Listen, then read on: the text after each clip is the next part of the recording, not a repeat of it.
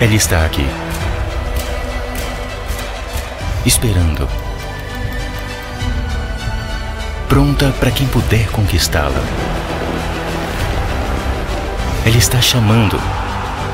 Você a escuta. Em uma finta.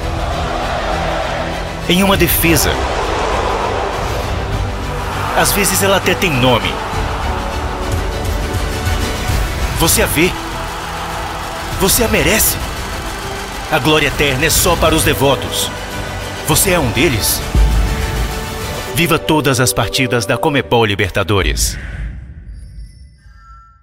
Salve, salve, muito boa tarde, bom dia ou boa noite, o horário que você estiver assistindo. Para quem não me conhece, sou a Dai Natália, uma das apresentadoras aqui dos conteúdos digitais da Comebol Libertadores.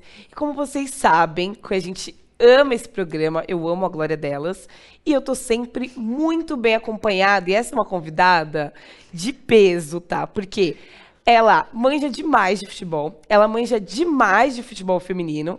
E é uma amiga minha que eu tenho prazer de te receber aqui. Já, a gente já trocou uma ideia antes. Eu sempre falava, meu, a glória delas é a sua cara, que é a Tainá Fiore, jornalista da TNT e também produz conteúdos muito legais sobre futebol feminino. Tainá, seja bem-vinda.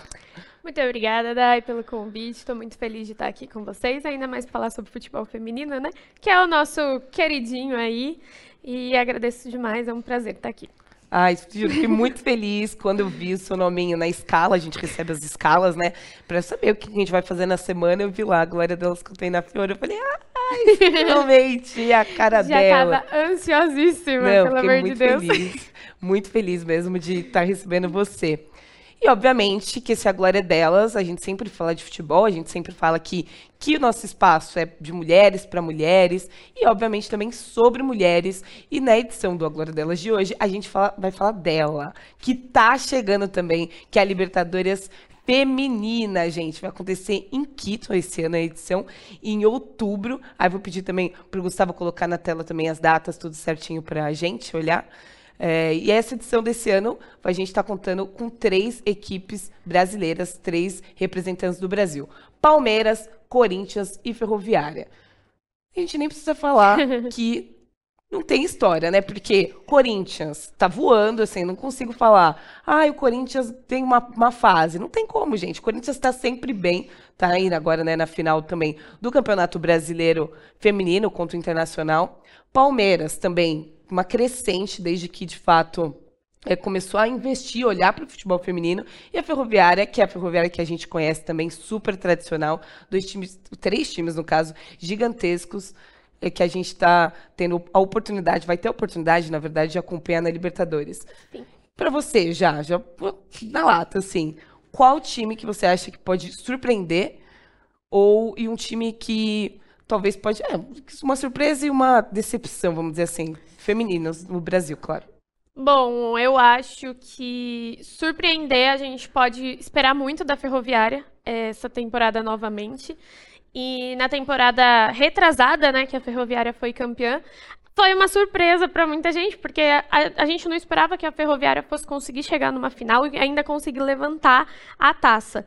Então eu, eu acredito que a Ferroviária possa ser uma surpresa. E eu acredito que, por conta do momento, da eliminação contra o Corinthians e tudo mais, talvez o Palmeiras possa é, pecar um pouco em algumas coisas na Libertadores. É, acredito que muito também por conta de ser a primeira vez que está disputando a competição, tem aquele nervosismo. Então, acredito que o Palmeiras talvez possa ir não ser uma decepção, mas possa ficar um pouco atrás dos outros brasileiros que a gente já está acostumado a ver Corinthians e Ferroviária sempre brigando muito ali na semifinal, final, enfim. É, não, realmente, nessa eliminação do Palmeiras para o principal rival, né? O Corinthians, de fato, acho que muita gente olhava o Palmeiras como favorito nesse confronto, né? Até pela fase, né? Do Palmeiras, que tá, enfim, Sim. do super bem, apesar da eliminação, né? Enfim, essas coisas acontecem no futebol, mas também tem esse outro ponto que você falou, da saber jogar como o Libertadores, quem sabe que é diferente, é diferente, Sim. tem todas aquelas mães, aquela catimba que a gente sabe que só Comebol e Libertadores tem.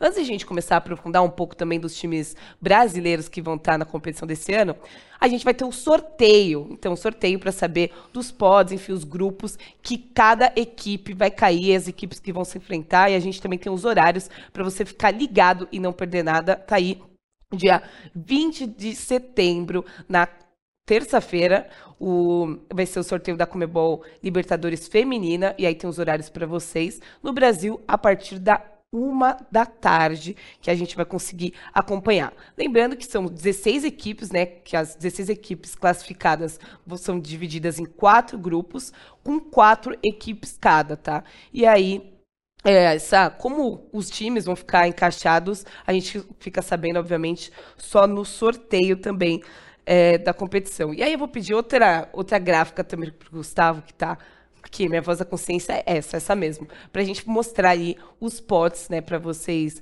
verem. Corinthians, né, que enfim, atual campeão da Comebol Libertadores, é cabeça de chave também. E além do Corinthians também tem as Dragonas também que são outras cabeças de chave. Então começa com elas duas fixas e aí vocês estão vendo ali pote 1 com Palmeiras e América de Cali. É, pote 2 com o Sporting, Peru, Olímpia, Universidade de Chile. Pote 3 com as Dragonas, né, que eu falei também, que são cabeça de chave. Boca Juniors, Venezuela e Always Ready. É, pote 4, Ferroviária, Santiago, Deportivo Cali e Libertar Limpenho. Olha, do Paraguai também. Estou hablando e hablando aqui. Mostrando agora desses times, se o Gustavo também puder deixar essa gráfica só para a Tainá também conseguir ver. Além dos brasileiros, tem alguma equipe que você destaca como que também pode dar trabalho, vamos dizer assim, falando do continente mesmo? Olha, é, sempre que a gente tem a Libertadores, a gente fica muito de olho no América de Cali, uhum. que é uma equipe que sempre dá trabalho, sempre está ali. É, as partidas em si, né, não são absurdos de difíceis, porque o futebol brasileiro ele ainda é superior ao futebol dos outros países, mas a América de Cali sempre dá trabalho e a Universidade de Chile também é um time para ficar ali martela um pouco assim. É aqueles times que é, realmente é, se você não tiver num bom dia, alguma coisa nesse sentido, pode cair para eles.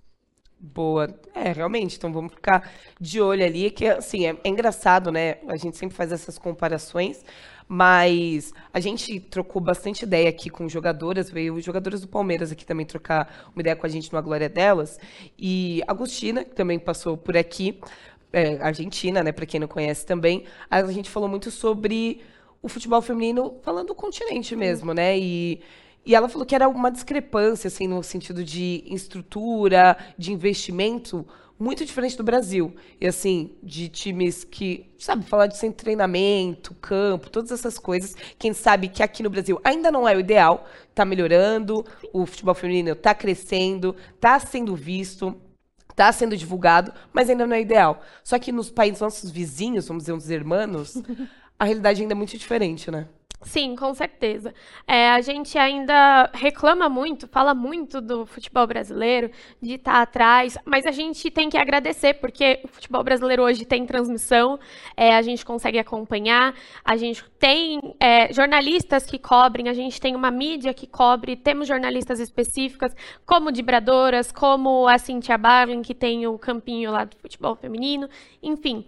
É, e a gente, quando a gente fala de 2019 para cá, o futebol brasileiro feminino teve um crescimento muito grande aqui no Brasil.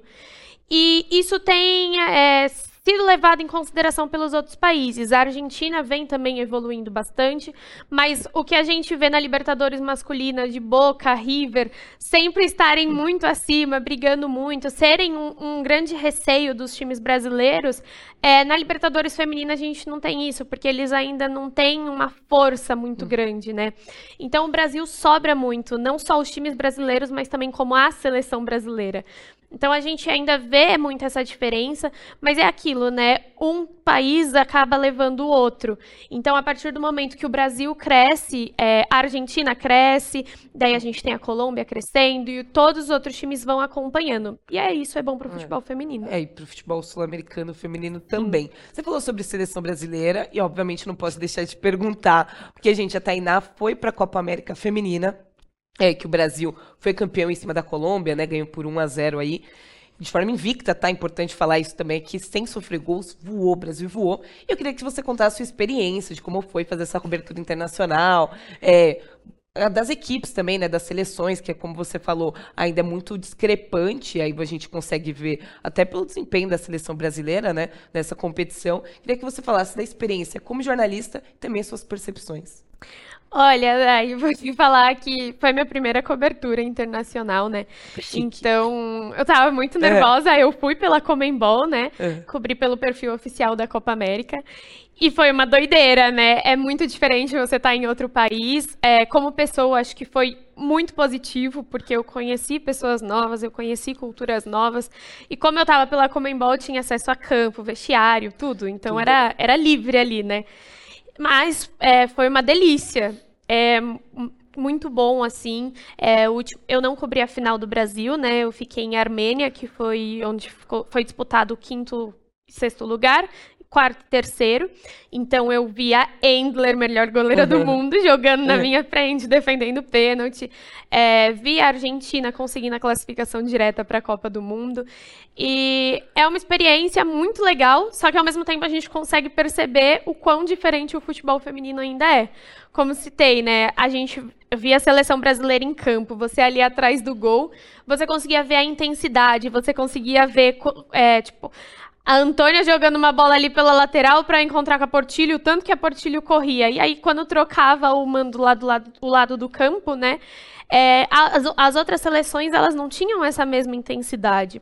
Você percebia algumas seleções, como a Argentina, com uma defesa mais forte, muito também por conta da Agostina. É, e aí você conhece jogadoras que são muito destaques, como a Deina Castelhanos, que agora joga no Manchester City. E ela segura o time da Venezuela todo, sabe? E enquanto isso, um Brasil, ele é muito mais equilibrado. Então a gente tem muita discrepância ainda nesse cenário, mas é, é muito legal, é incrível você ter esse contato, você ir nos treinamentos, todo dia acordava, ia no treinamento. Era PCR de dois em dois dias. É, e essa parte é ruim, essa parte é ruim. Mas incrível, incrível. Eu acho que somou muito, assim, pra minha carreira e pra minha vida como pessoa, sabe? Ah, com certeza, né? Uma, uma cobertura internacional, falando de Copa América também, que é um torneio que eu também gosto muito de acompanhar, tendo o Brasil campeão, é, tendo as, essas craques, né, gente? Enfim, grandes Sim. nomes também do futebol feminino ali de partinho de fato. Deve ter sido uma experiência única. Agora, para a gente começar agora mesmo falar sobre os times brasileiros na Comebol Libertadores Feminina, eu vou começar com o atual campeão, o Corinthians, que está vivendo, pode falar que está vivendo uma boa fase? Tá numa boa fase já há um bom tempo, enfim, ganhando tudo, voando também. Obviamente que se a gente for comparar a temporada passada com essa, teve, tipo, teve umas perdas também, né? Uma galera saiu. É, acho que de rendimento ainda está muito bem, mas eu acho que da temporada passada estava melhor mas ainda assim não, não deixa de ser uma grande equipe. Então, Corinthians já conquistou três vezes a Comebol Libertadores. É, atualmente, agora está na final do Campeonato Brasileiro, como a gente falou, que acontece nesse final de semana agora e no próximo. Também não vou falar as datas agora porque eu não estou com elas na cabeça. Mas, enfim, enfrenta o Internacional e decide é, no estádio do Corinthians, aqui em São Paulo também.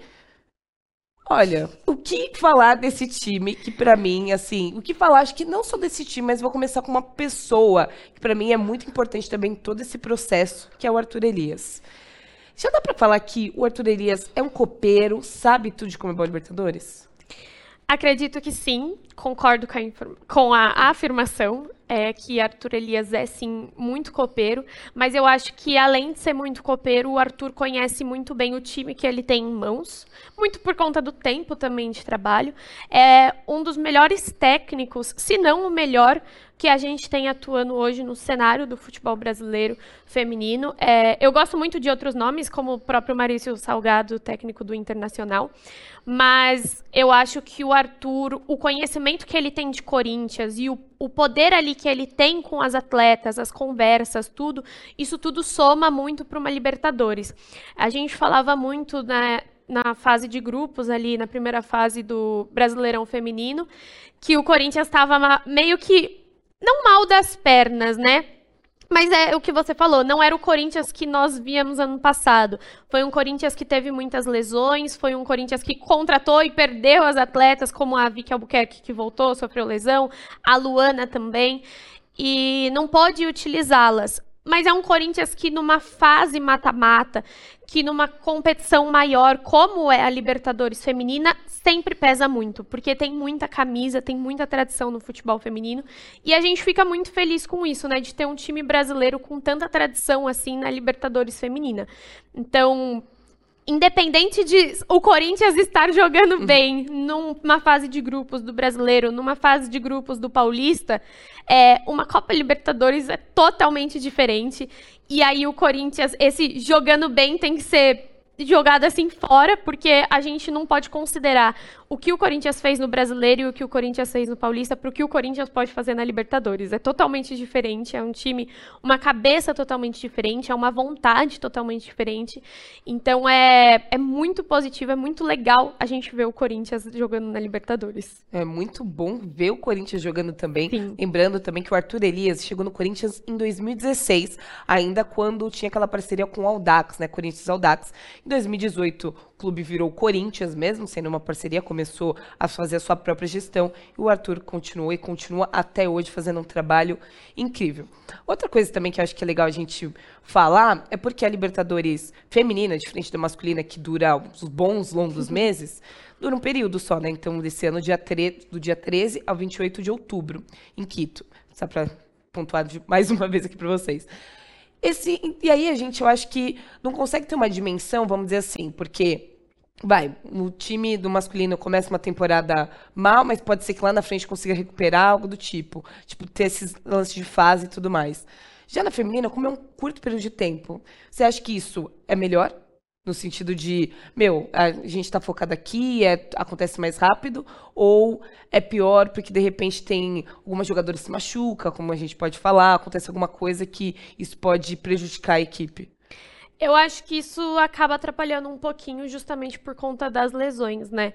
É, quando você tem uma fase curta, você como é uma competição que é de muita importância para os times brasileiros que a gente leva muito em consideração os times eles conseguem se organizar ao longo da competição, mesmo ela sendo um tiro curto. Mas, vamos, como a gente está falando de Corinthians, vamos dar um exemplo de Gabi Zanotti, que ficou um tempo fora aí nesse campeonato brasileiro e fez muita falta.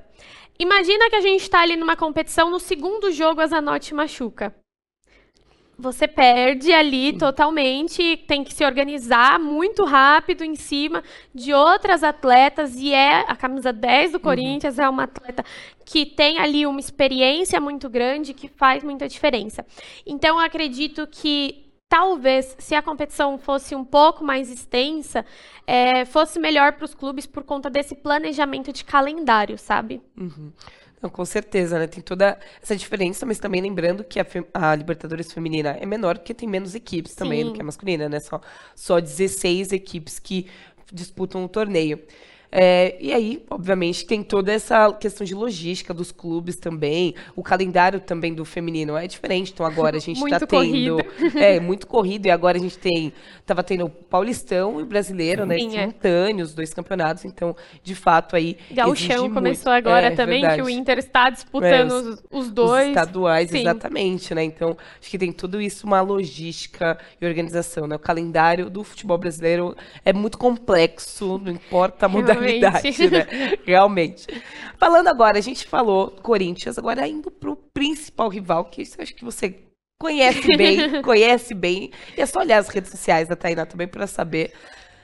Cara, o Palmeiras, como você falou, inédito, então vai estrear aí numa Comebol Libertadores. Se classificou depois de chegar na final do Brasileirão Feminino do ano passado, Contra né? Contra o Corinthians. Contra o Corinthians, muito bem lembrado. E aí tá aí agora na sua estreia de Comebol Libertadores. E como a gente já deu uma antecipada, no sentido de, pô, é estreante, o que, que a gente pode esperar desse Palmeiras? Mas eu acho que, a, a, mesmo assim, eu acho que com a crescente tão rápida do Palmeiras, falando no sentido de do, quando o time começou de fato a investir, voltou, né, depois de Sim. sete anos, se eu não me engano, que o Palmeiras não tinha um futebol feminino, foi uma crescente muito rápida, porque agora Sim. a gente está vendo o Palmeiras nas decisões, a gente vê, sabe, como um time que está brigando, e obviamente o resultado de tudo isso é se classificar para Comebol Libertadores. Você vê como que o Palmeiras chega, mesmo sendo estreante, mas com curto período de tempo, talvez, né, dessa crescente, vamos dizer assim, mais preparado, talvez, mesmo sendo estreante? Acredito que sim. Eu acho que é, psicologicamente o Palmeiras nunca esteve tão preparado para uma competição como essa. Se tivesse conseguido em 2020 para disputar 2021 essa vaga né, na Libertadores, eu acho que não estaria preparado para isso, que foi a vaga do Havaí Kinderman, né? Eu acho que não estaria preparado para isso. Eu acho que hoje o Palmeiras tem um time que tem uma mente muito fechada, um psicológico muito bom para essa competição. Cobri Palmeiras feminino do, uhum. por três anos, exclusivamente como setorista aí do time. Então, eu acho que eu sei um pouquinho do que eu estou falando da equipe. É, acredito que tem peças muito diferentes para esse ano como a Sochor, que o Palmeiras buscava há muito tempo, desde 2019, quando entrou ali, retornou ao futebol feminino. É, tem a Bia Zanerato, que para mim, já comentei isso nas redes sociais, já fui muito xingada, mas ela sobra muito é, no cenário do futebol feminino brasileiro. Não estou falando de seleção, pelo amor de Deus, gente. estou falando de futebol feminino brasileiro, Campeonato Brasileiro, Paulista e a Libertadores ela sobra muito, porque ela é uma atleta para mim que tem sim condições de jogar fora do Brasil. E é aquilo, né? O Palmeiras tem um meio de campo de seleção, vem de muitas convocações aí, teve muitas jogadoras na Copa América, muitas jogadoras na última convocação. Então é um time que você espera muito. Mas é como eu falei, o Palmeiras tem um elenco curto, né? Um elenco muito fechadinho ali. São as titulares. E eu estava fazendo ontem o, o, jogo contra o São José pelo uhum. Paulistão nos comentários. E a gente olha o banco, é só menina que disputou a base. Então, que não tem uma experiência de Libertadores. E é, acho que nesse ponto que pode atrapalhar mais. Quando a gente fala de Corinthians e a gente fala de Ferroviária, são times que já têm ali o conhecimento, já tem um banco que sabe o que é jogar uma Libertadores e não tem esse nervosismo. Agora, quando você coloca uma atleta de 18 anos que nunca disputou essa competição para sua estreia, que é um título. É, já, já tem um peso de ser chegamos, é a primeira vez, uhum. o que vamos fazer. É, eu acho que acaba pesando bastante e esse ponto pode dar uma atrapalhadinha.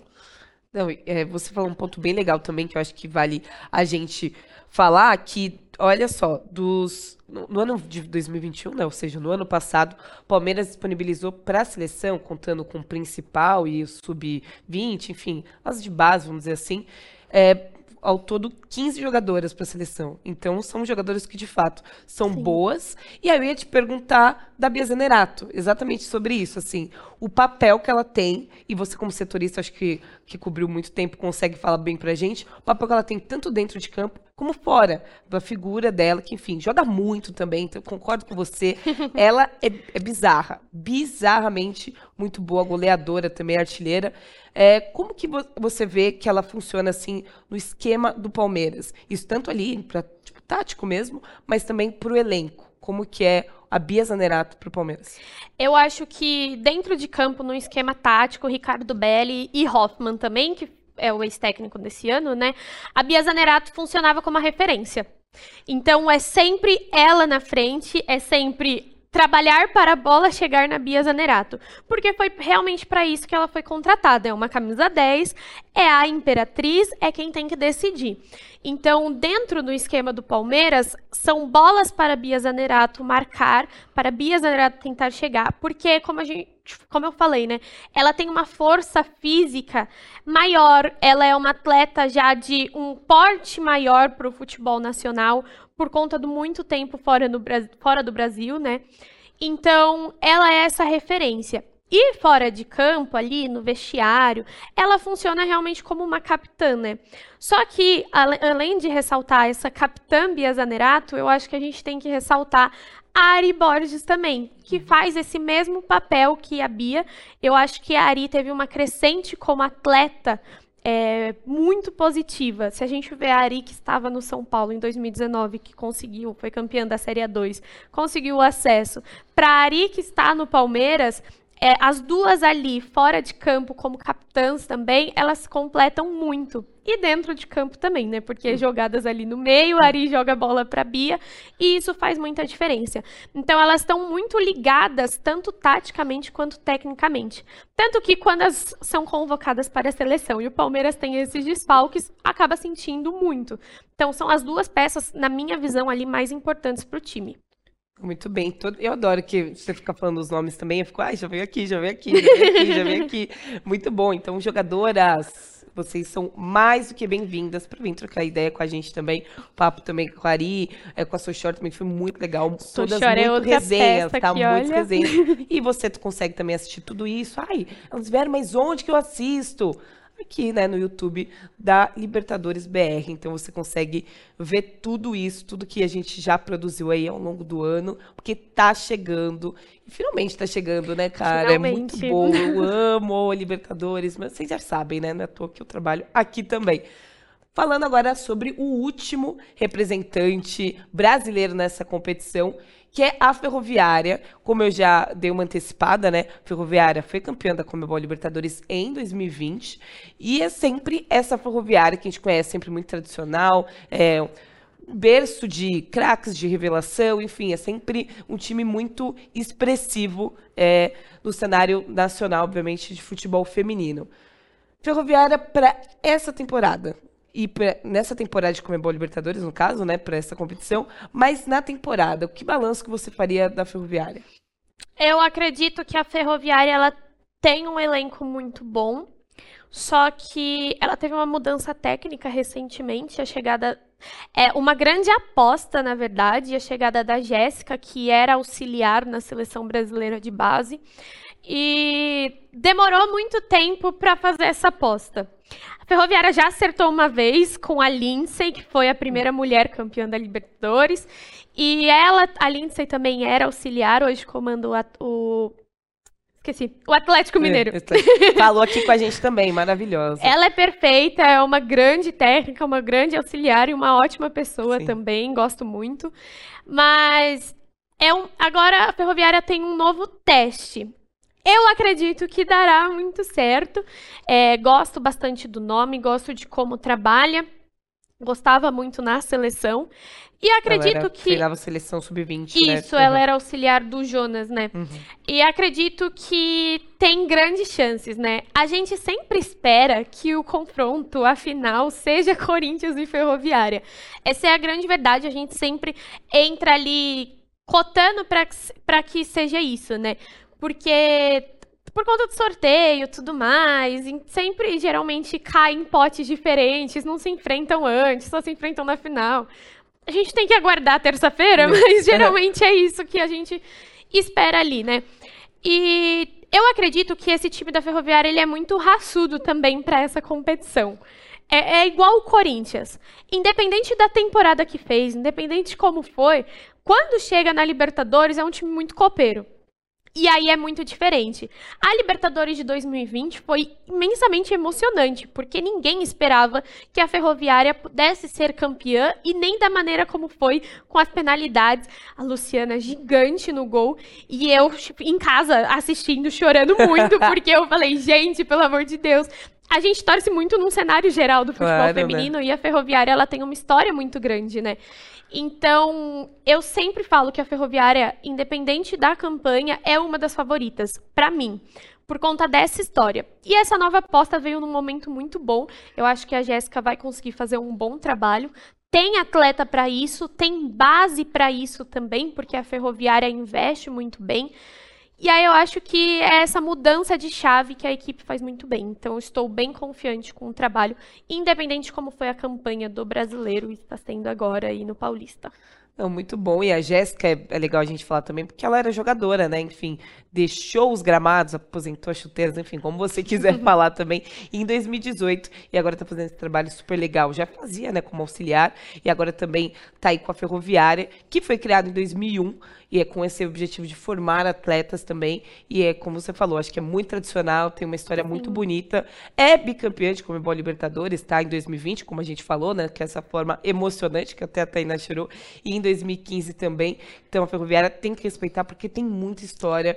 Para mim é uma das equipes também mais uma das mais tradicionais, a gente sempre fala de várias, assim, mas também sobre que sempre apoiou e sempre investiu e sempre teve ali no futebol feminino, sabe? Sim. A gente hoje que bom, e é muito legal ver todos os times é, investindo, ver que todos os times têm equipes femininas, mas também a gente não pode deixar de esquecer de uma equipe que sempre teve o futebol feminino também presente, sempre investiu e sempre estava também na, em grandes conquistas, em competições, então é muito legal a gente ver isso. Né? E o ponto importante da gente ressaltar, né, Dai, é que tem equipes que começaram ali o investimento, como exemplo do São José, do Santos, e por um tempo pararam, por um tempo pararam de focar no futebol feminino. Hoje a gente vê o São José rebaixado ali no Brasileirão 1, indo para a Série A2, o que é uma grande tristeza, porque também é uma equipe que teve Formiga, teve é, a Fran, teve a Andressa, a Cristiane já tantas atletas que fizeram história